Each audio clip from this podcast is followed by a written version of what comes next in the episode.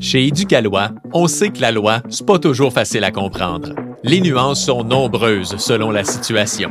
Bref, ça dépend. Par exemple, ces jours-ci, François a un peu de misère avec son voisin.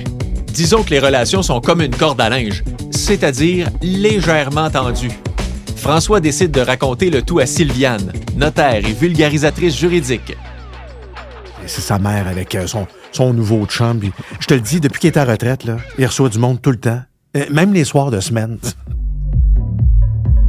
François, peux-tu fermer la fenêtre, s'il te plaît? La musique du voisin est trop forte. Je m'entends même plus penser. Je le sais bien.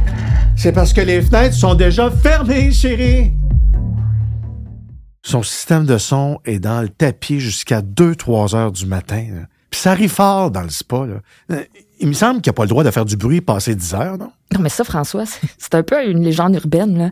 Il n'y a pas une heure universelle où on peut exiger un silence absolu de nos voisins.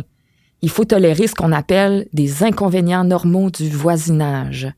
Mais tu sais, ta limite est pas forcément la même que la mienne, puis visiblement pas la même que celle de ton voisin. non.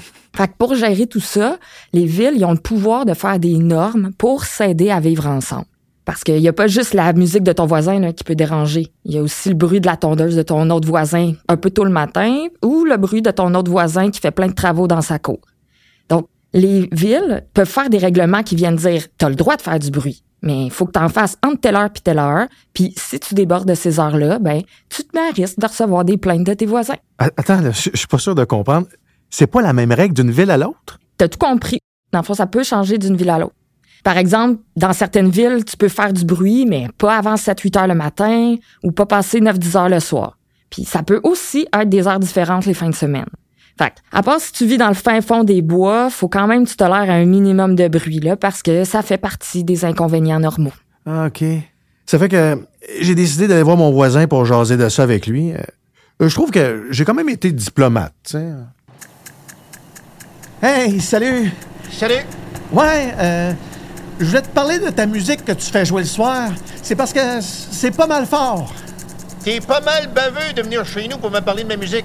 Est-ce que je vais chez vous, moi, pour te parler de ton gros chêne qui fait de l'ombre sur mon terrain? Ben, je vois pas ce qui me retient de le couper. Hey, j'étais bleu marin. non, non, mais est-ce qu'il a le droit de faire ça? Couper mon arbre? Non, mais t'en fais pas, François. Il peut pas juste couper ton arbre si ça y tente, là. Bon. La première étape qu'il doit faire, c'est d'abord essayer de s'entendre avec toi. Parfois, juste une petite discussion respectueuse entre voisins, puis vous pourriez peut-être en arriver à un compromis. Comme penser à la possibilité de démonder une partie de l'arbre au lieu de le couper au complet. Si jamais la discussion est plus difficile, il existe aussi ce qu'on appelle la médiation citoyenne. Ça, ça pourrait vous aider à communiquer puis à trouver un terrain d'entente.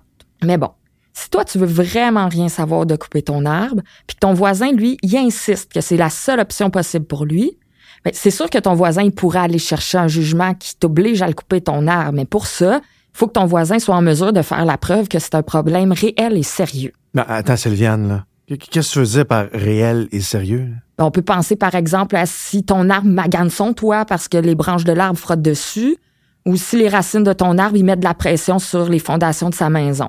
Euh, D'ailleurs, pendant que je l'avais devant moi, mon voisin, j'en ai profité pour lui faire part d'un projet que j'avais. Oh ouais? Ben si tu coupes mon arbre, moi j'installe une clôture pour que ton chien vienne plus faire ses besoins sur mon terrain, puis je t'envoie la facture. Et tu commenceras pas que tes balances montent. Fait que ça s'est quand même bien passé, je trouve. Mais, euh, mais j'ai une question, euh, Sylviane. Est-ce que je peux faire installer la clôture et lui refiler la moitié de la facture? Ben, ça, ça dépend de où tu veux la placer, ta clôture. Si tu veux entièrement sur ton terrain, ben, vu que c'est toi qui vas être le seul propriétaire, c'est toi qui vas payer au complet pour l'installation et l'entretien. Puis là, quand je te parle d'une clôture sur ton terrain, c'est pas genre toi, François, tu penses que ton terrain va jusque-là parce que tu tonds le gazon jusque-là l'été. Faut pas non plus se fier à une ancienne clôture là, qui était là avant. Pour t'aider, tu peux te référer à un professionnel, comme un arpenteur géomètre, pour t'assurer de placer la clôture vraiment toute sur ton terrain. Ça évite aussi d'y aller en angle. Tu sais, genre, le début de ta clôture, il est sur ton terrain, mais à la fin, c'est rendu sur le terrain du voisin. Ouais. Essaye d'éviter ça. Admettons que je veux que la clôture est directement sur la ligne. Ouais, ça, c'est ce qu'on appelle une clôture mitoyenne. Donc, elle vous appartient vraiment à tous les deux. Donc, dans ce cas-là, oui, les frais peuvent être partagés avec ton voisin, mais c'est bien important que vous vous soyez entendu avant les travaux. Tu peux pas juste faire des travaux puis demander de te rembourser la moitié de la facture après. Mettons que c'est mieux de discuter des détails avec ton voisin. Des détails du genre le type de clôture que vous voulez, de matériel, hauteur, couleur, etc. Ouais, heureusement, j'ai aussi de très bons voisins de l'autre côté. Ouais. Allô, Fatima? C'est François. Ouais. Je pars pour quelques jours et, et j'aurais besoin que tu viennes à la maison pour nourrir les chiens. OK, François, j'arrive. Ah non, non, non, Fatima, c'est pas pour tout de suite. c'est pour demain. OK, François, à demain. Et quand Fatima est venue pour s'occuper de nos chiens, Rocky, Buddy. Oh-oh. François. elle a découvert un dégât d'eau. A tout de suite appelé un plombier en urgence pour qu'il vienne régler le problème. Mais j'ai lu quelque part que si un dégât d'eau survient en mon absence, ça se pourrait que mon assureur refuse de me dédommager, c'est vrai ça? Ben oui, c'est possible. T'as-tu déjà pris le temps de lire ta police d'assurance habitation? Honnêtement, non.